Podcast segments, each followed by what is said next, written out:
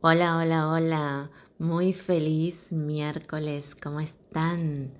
Bienvenidos a Regresar al Amor. Mi nombre es Eleonora Berkowitz y soy maestra en bioneuroenergía emocional. En este programa les comparto mucha información de interés para el autoconocimiento, la sanación de heridas transgeneracionales, de heridas de nuestra infancia justamente para regresar al amor aquí en RSC Radio todos los miércoles a las 22 horas.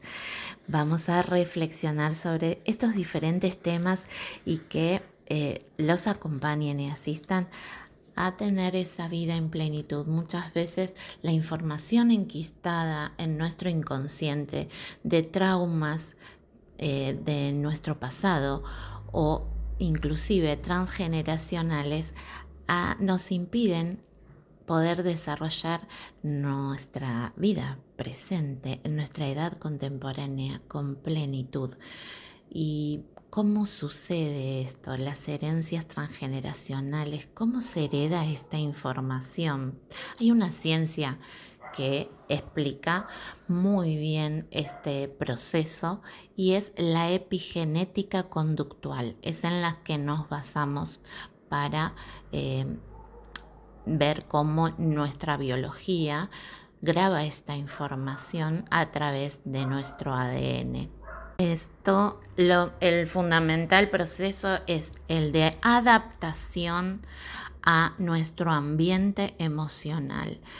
Entonces, a partir de esa información que detecta en el ambiente, si hay un ambiente emocional conflictivo, traumático, violento, de guerras, por ejemplo, eh, la biología responde grabando la información conductual, cómo resolvieron en ese momento nuestras nuestros antepasados, cómo vivieron esa situación emocionalmente y es la emoción la que hace que se grabe la información en nuestra mente inconsciente y así obtener esa respuesta que ese ancestro eh, realizó a el estímulo externo, es decir, a su ambiente emocional, cómo lo resolvió o no, cómo no lo pudo resolver, cómo quedó enquistado de manera eh, limitante y así recibimos la información en nuestro, nuestras siguientes generaciones de una respuesta a, ambientes de conflicto, claro. Pero esta información, por ejemplo, si ha sido un ambiente de guerra, graba determinadas respuestas, por ejemplo, a un estímulo externo en el ambiente puede ser un fuerte ruido porque en el antepasado había bombas en esa guerra, ¿no? Entonces nosotros ante un fuerte ruido por ahí tenemos una respuesta desproporcionada que no tiene que ver con una guerra ni con un peligro inminente y reaccionamos de manera desproporcionada y no entendemos por qué. Bueno, esto es lo que analizamos en la consulta de bioneuroenergía emocional. ¿Qué es esta conducta desproporcionada en nuestro tiempo presente, en nuestra edad contemporánea, y analizamos las historias de la infancia y de nuestro transgeneracional para ver dónde se grabó el conflicto en nuestra mente y nos hace responder biológicamente para sobrevivir de una manera que en el presente no nos es funcional y que nos está limitando. Antes de continuar con el programa de hoy, les quiero compartir a todos mis oyentes que mañana estoy en Instagram Live en una cuenta de una de las compañeras de la radio, Pilar Constanza Miranda Oyarzum. Ella es viajera expansiva. Les recomiendo mucho su programa. Es muy, muy interesante. Tiene muy, muy rica información para elevar tu vibración. Ella es chilena y desde Chile vamos a estar compartiendo este live, bueno, yo desde Argentina eh, y a las 20 horas Chile, 21 horas Argentina, sé que tengo oyentes de diferentes países, México, eh, serían a las 19 horas México o 7 pm México. Los esperamos a todos en el vivo junto a Pilar, viajera expansiva, y vamos a hablar de cómo liberar las herencias transgeneracionales. No se lo pierdan, mañana vamos a estar en vivo. Y ahora nos vamos a un corte con muy buena música y luego continuamos con más Regresar al Amor. Continuamos en Regresar al Amor con el tema de hoy, las herencias transgeneracionales inconscientes, esta información traumática que heredamos de nuestros ancestros y que nos puede estar ocasionando eh, dolor, eh, situaciones de relaciones disfuncionales, conductas desproporcionadas y hasta síntomas físicos. Traigo este tema porque me lo han preguntado mucho a partir de una serie que está, se estrenó el mes pasado en Netflix y que, eh, bueno, tuvo mucha repercusión y a partir de ahí todas las personas que saben a lo que me dedico, mis consultantes, pero también familiares y amigos empezaron a interesarse muchísimo en este tema y es por eso que quiero compartirles más información al respecto, porque realmente las técnicas que aplicamos en mi consulta, como otras, eh, como también en el caso de las constelaciones familiares, ayuda a liberar esta información y nos libera de esas disfuncionalidades que no nos permiten desarrollar nuestra vida en plenitud. Gracias a estas metodologías y estas técnicas que aplicamos en mi consulta, podemos liberar esa información y así eh, poder desarrollar, como digo, esta vida que deseamos y no estar más condicionados por la información de nuestros ancestros. Ojo, lo he dicho en otros programas también. No heredamos solamente los conflictos, también heredamos la información que nos potencia, que nos hizo evolucionar.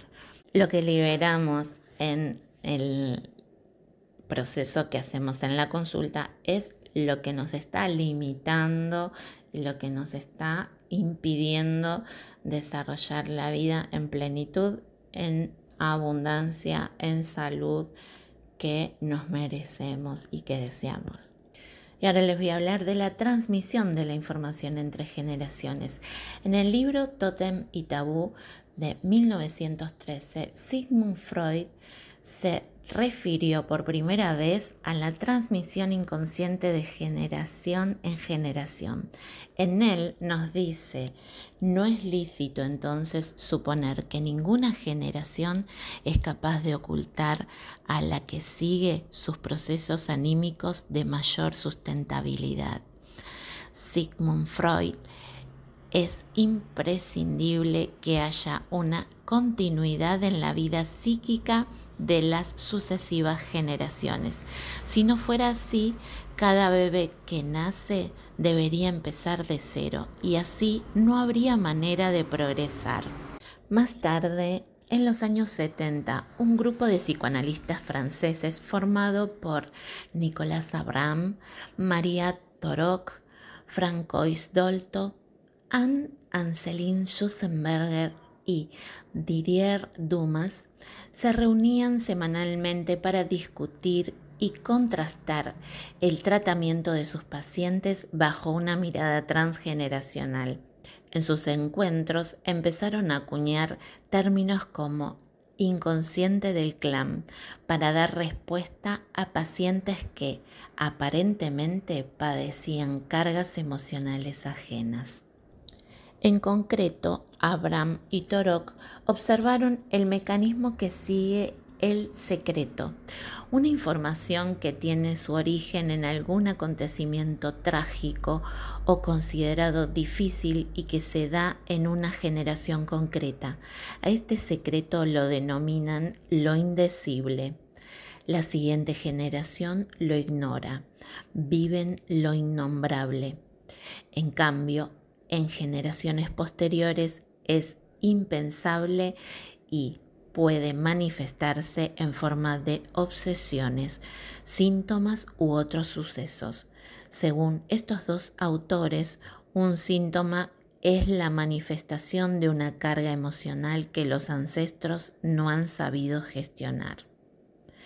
Por su parte, la psiquiatra Anselin Schussenberger desarrolló la psicogenealogía, que se apoya en la construcción del árbol genealógico del paciente a partir de los datos de la historia familiar que recuerda, permitiendo que emerjan los sentimientos relacionados. El proceso trata de poner luz a los posibles orígenes de lo que a la persona le sucede en el presente. Asegura que aquello que no hemos sabido exteriorizar por no tener los recursos adecuados para hacerlo, se expresa posteriormente en forma de síntomas.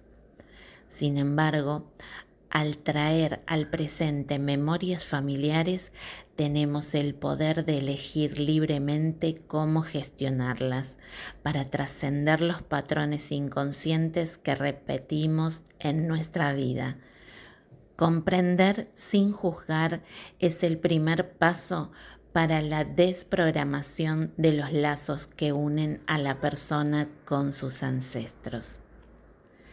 El trabajo de Schussenberger se inspiró en los estudios previos de Josephine Hilgard, médica y psicóloga norteamericana que propuso una particular interpretación de las repeticiones de acontecimientos traumáticos. Hilgard puso especial atención en las circunstancias que se repetían a la misma edad o en la misma fecha y a estas repeticiones las llamó síndrome de aniversario. Más tarde, la psiquiatra y psicoanalista Monique Boydlowski recogió los trabajos anteriores de sus colegas a la hora de abordar durante más de 20 años el estudio de la experiencia psicológica del embarazo y la filiación humana y al mismo tiempo la cuestión de las posibles consecuencias de deudas inconscientes de la vida.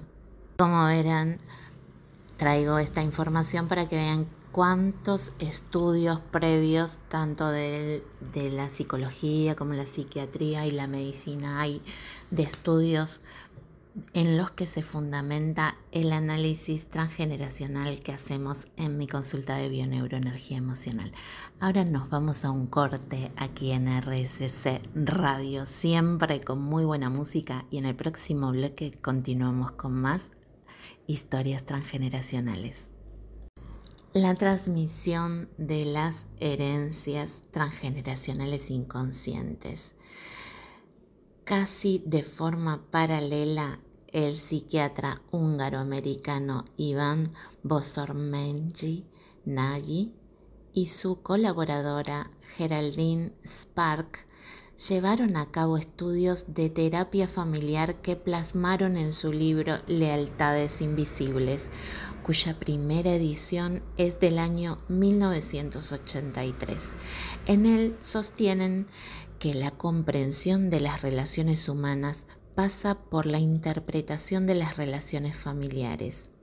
Ellos desarrollaron un amplio estudio de los sistemas familiares y los códigos implícitos y explícitos que vienen detallados en la misma obra. Tal como muestran estos estudios, un acontecimiento dramático a cierta edad de alguna manera va dejando una huella en las generaciones venideras. Ahora, un cambio de trabajo, un traslado, una mudanza en nuestra vida actual puede activar memorias de un estrés ya experimentado por nuestros antepasados en situaciones similares pero que se vivieron con una gran carga emocional. Esta activación puede generar un síntoma físico que corresponde a una adaptación según la naturaleza de dicho estrés. Ese disparador es en principio algo neutro, pero percibido como peligroso por el inconsciente familiar. Ahora les voy a compartir un ejemplo de un caso real. Una pareja tiene que realizar un traslado por causas del trabajo del marido. La mujer no quiere marcharse de su ciudad, puesto que allí está toda su familia con la que tiene una relación muy cercana. No hay alternativa y ella se ve obligada a vivir en una ciudad en la que no conoce a nadie. El marido trabaja muchas horas y ella está sola en el hogar con la hija. Poco a poco desarrolla una depresión. En la segunda generación, a la misma edad de la madre, la hija tiene que realizar un cambio importante de trabajo y aunque aparentemente no hay motivos, empieza a sentirse extremadamente triste y con síntomas de depresión. Enrique Corbera, el creador del método Bioneuroemoción, nos dice, desde los últimos años que venimos investigando y desarrollando el análisis del árbol genealógico, hemos comprobado cómo muchos de estos estudios son totalmente validables. De hecho, Gracias a la práctica continua hemos podido optimizar aquellas facetas más prácticas y eficaces, como también hemos ido dejando de usar algunas técnicas que, lejos de ayudar debido a la mala praxis de las mismas, daban lugar a una mayor confusión en ciertos casos. Desde el método de la bioneuroemoción trabajamos este análisis haciendo especial hincapié en los excesos, las resonancias, las repeticiones, las polaridades y otras expresiones que pueden tomar los programas inconscientes que se manifiestan de forma concreta en la vida de las personas. El estudio transgeneracional nos permite comprender los programas y los vínculos inconscientes con nuestro clan que nos hacen vivir situaciones repetitivas o excesivas nos permite comprender que la información no se pierde y se transmite de padres a hijos con el objetivo de que alguien del clan pueda trascender las experiencias traumáticas o dolorosas al elegir vivirlas de una forma diferente. En este sentido, el acompañante en bioneuroemoción debe identificar y hacer consciente la historia oculta que hay tras la historia explicada por nuestro cliente. Hay que tener siempre presente que, aunque no podemos cambiar las situaciones que nos suceden, sí podemos cambiar la emoción que éstas nos generan.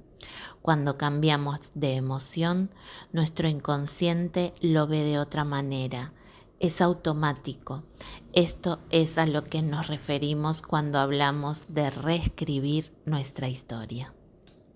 Bueno, aquí les quise compartir algunas de las bases que fundan el método del análisis transgeneracional que hacemos en mi consulta. Yo me he formado con Enrique Corbera en bioneuroemoción y también al principio en biodecodificación hace una década atrás. Eh, él desarrolló el método de la bioneuroemoción y es el que aplico en mi consulta. Ahora nos vamos a un corte siempre con muy buena música y luego continuamos con más regresar al amor. Continuamos en regresar al amor con las herencias transgeneracionales inconscientes.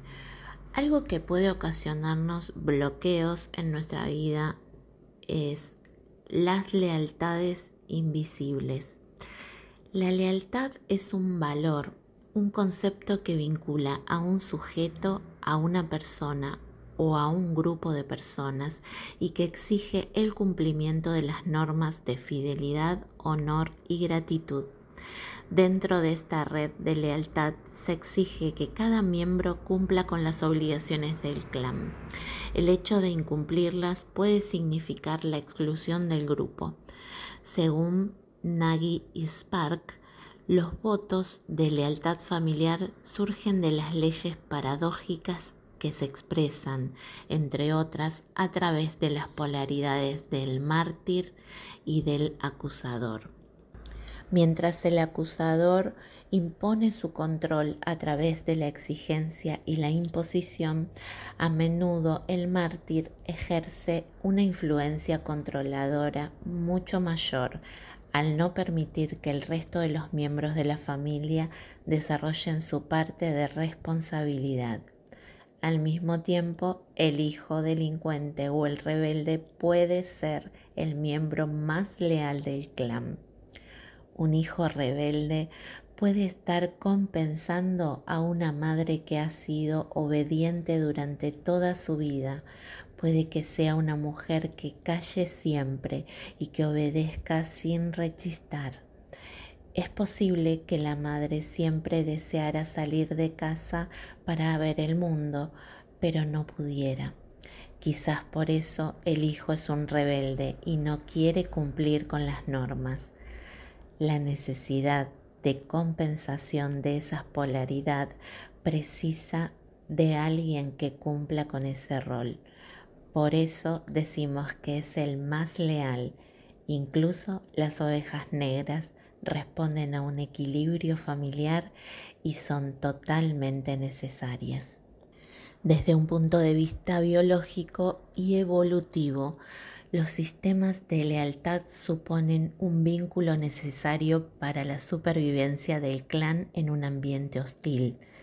El problema viene cuando los lazos no permiten el proceso de individuación de cualquiera de sus miembros, cuando los deberes para con el sistema superan los derechos. Son muchos los progenitores que retienen con lazos a sus hijos con frases del tipo, yo hice todo por ti, me debes mucho.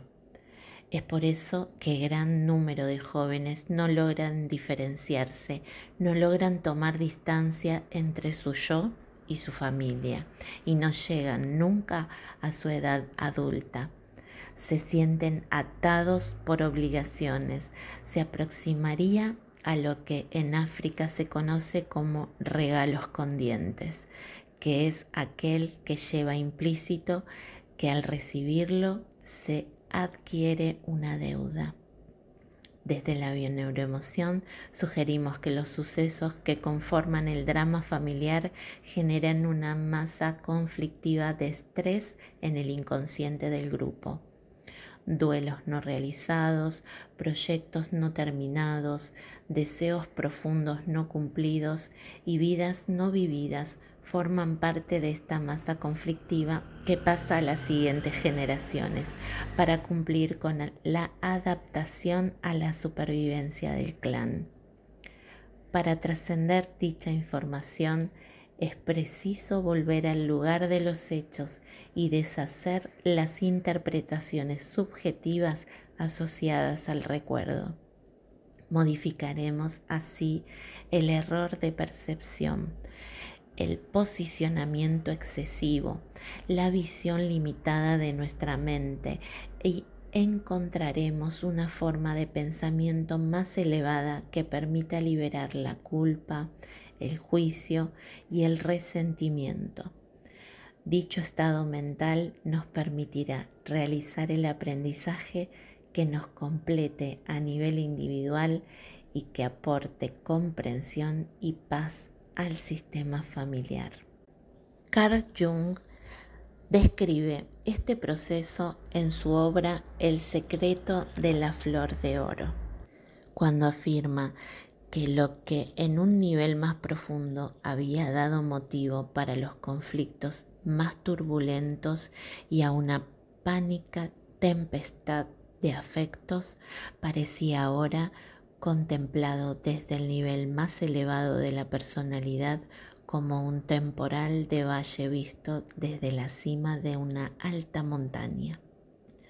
En este punto es importante recordar un nuevo principio que ya he mencionado anteriormente.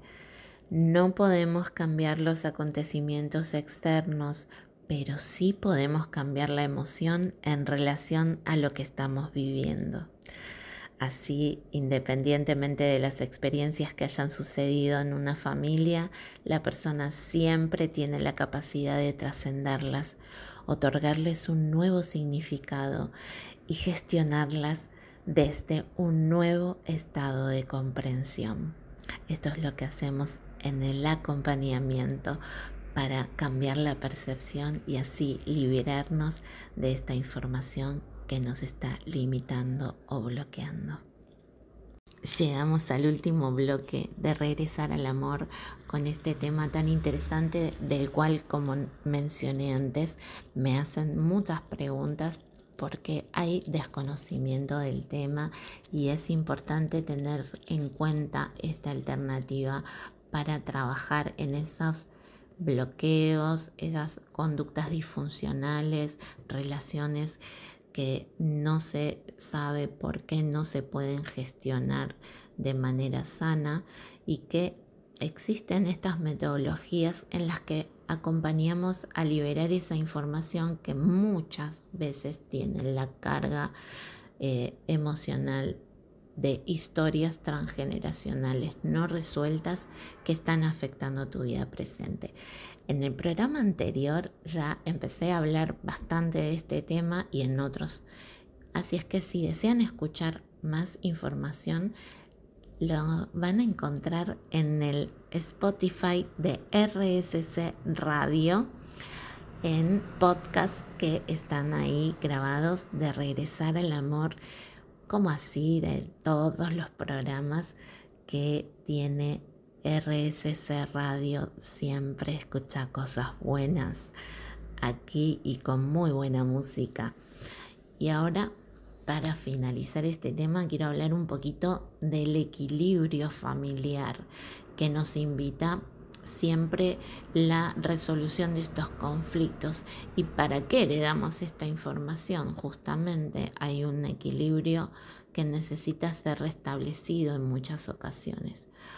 Bueno, uno de los principios básicos tanto de la psicología como de la física cuántica es el principio de la complementariedad, también conocido como polaridad. Según Stephen Gilligan, cada polaridad o cada lado de la complementariedad puede usarse de forma positiva o negativa así como experimentarse en una variedad infinita de formas posibles. Nuestros valores fijos y nuestros prejuicios suelen provocar que nos polaricemos fijamente en un lado concreto de la complementariedad. Todo en la naturaleza se expresa en forma polar los átomos se mantienen estables debido a que hay electrones y protones. Las moléculas buscan conectarse según su carga. Lo cóncavo no podría existir sin lo convexo. Tampoco el frío sin el calor o el día sin la noche. Todo se expresa desde la dualidad, incluso aspectos de la personalidad como la generosidad y el egoísmo, la simpatía y la antipatía, a la timidez y a la extroversión. Sin embargo, como vemos, más que opuestos son complementarios, es decir, uno no sería sin el otro. Vivir es transitar estas polaridades. El problema reside en que es muy común que hagamos juicios sobre ellas, que nos identifiquemos más con una u otra, que pensemos que una es lo correcto y la otra es un error. En esos casos nos posicionamos y perdemos de vista una gran parte de la naturaleza que conforma nuestra realidad. Por ejemplo, Alguien que opina que la generosidad es adecuada y correcta y que el egoísmo es negativo y perjudicial, si no es capaz de equilibrar estas polaridades, es posible que, por ejemplo, acabe viviendo una vida en la cual prioriza cumplir con las necesidades de todos los demás antes que las suyas propias. En el momento en el que entienda la función de cada uno de esos posicionamientos, es decir, los beneficios que conlleva uno y otro, podrá usarlos cuando el contexto lo requiera, no de una forma ciega y dogmática, sino desde la flexibilidad y la adaptación. el universo siempre tiende al equilibrio y es precisamente esta continua tendencia la que genera el movimiento, la energía que provoca entre sí y la resistencia de los complementarios. Sin ellos no existiría nuestra vida como tal y como la experimentamos. Cuando vivimos una situación cualquiera en un orden de realidad, no es más que una experiencia el problema reside en nuestra percepción, que hace que en un momento dado nos posicionemos. Cuando el posicionamiento es excesivo, ampliamos la distancia entre los dos polos y creamos un desequilibrio. Nuestro cerebro cognitivo registrará ese instante y nuestro cuerpo, como sistema de comunicación, anclará esa experiencia en nuestra biología a través de la emoción y el posterior bloqueo neuromuscular. Esta experiencia vivida desde el posicionamiento excesivo queda grabada en nuestro inconsciente y seguirá reforzándose cada vez que percibamos otras situaciones con los mismos filtros mentales. Cuando volvemos a experimentar una situación parecida, tenemos una oportunidad para poder cambiar la forma de percibirla. Mantenerse en una de las dos polaridades responde a un exceso y es importante observar si nos conviene seguir posicionándonos o encontrar una alternativa que equilibre los opuestos. La información sobre los dramas sucedidos en la familia suele estar relacionado con el posicionamiento excesivo de uno de sus miembros y de cómo dicho posicionamiento a su vez supuso un estrés para el sistema familiar. La información almacenada en nuestro inconsciente se transmite a la descendencia y debido a ello los miembros de la siguiente generación pueden experimentar el mismo tipo de situaciones desde cualquiera de las dos polaridades. La adaptación de las generaciones siguientes pasa por buscar el equilibrio del sistema y compensar dichos excesos, bien desde el mismo posicionamiento o bien desde el posicionamiento opuesto o complementario. Lo que es importante destacar es que el clan como sistema siempre tenderá a equilibrarse, al igual que cualquier elemento de la naturaleza. Llegamos al final del programa y los dejo con esta reflexión sienten que se están posicionando, pueden recordar historias de sus padres en las que se han posicionado y por ahí empezar a observar a ver de qué lado de la complementariedad estoy. Estoy desde el polo positivo, estoy en el opuesto, estoy haciendo lo mismo, estoy haciendo lo contrario. Es para reflexionar y empezar a ver que realmente nosotros heredamos la información y buscamos el equilibrio a partir de la compensación. Bueno, me despido hasta el próximo miércoles, siempre aquí en RSC Radio a las 22 horas. Muy buenas noches.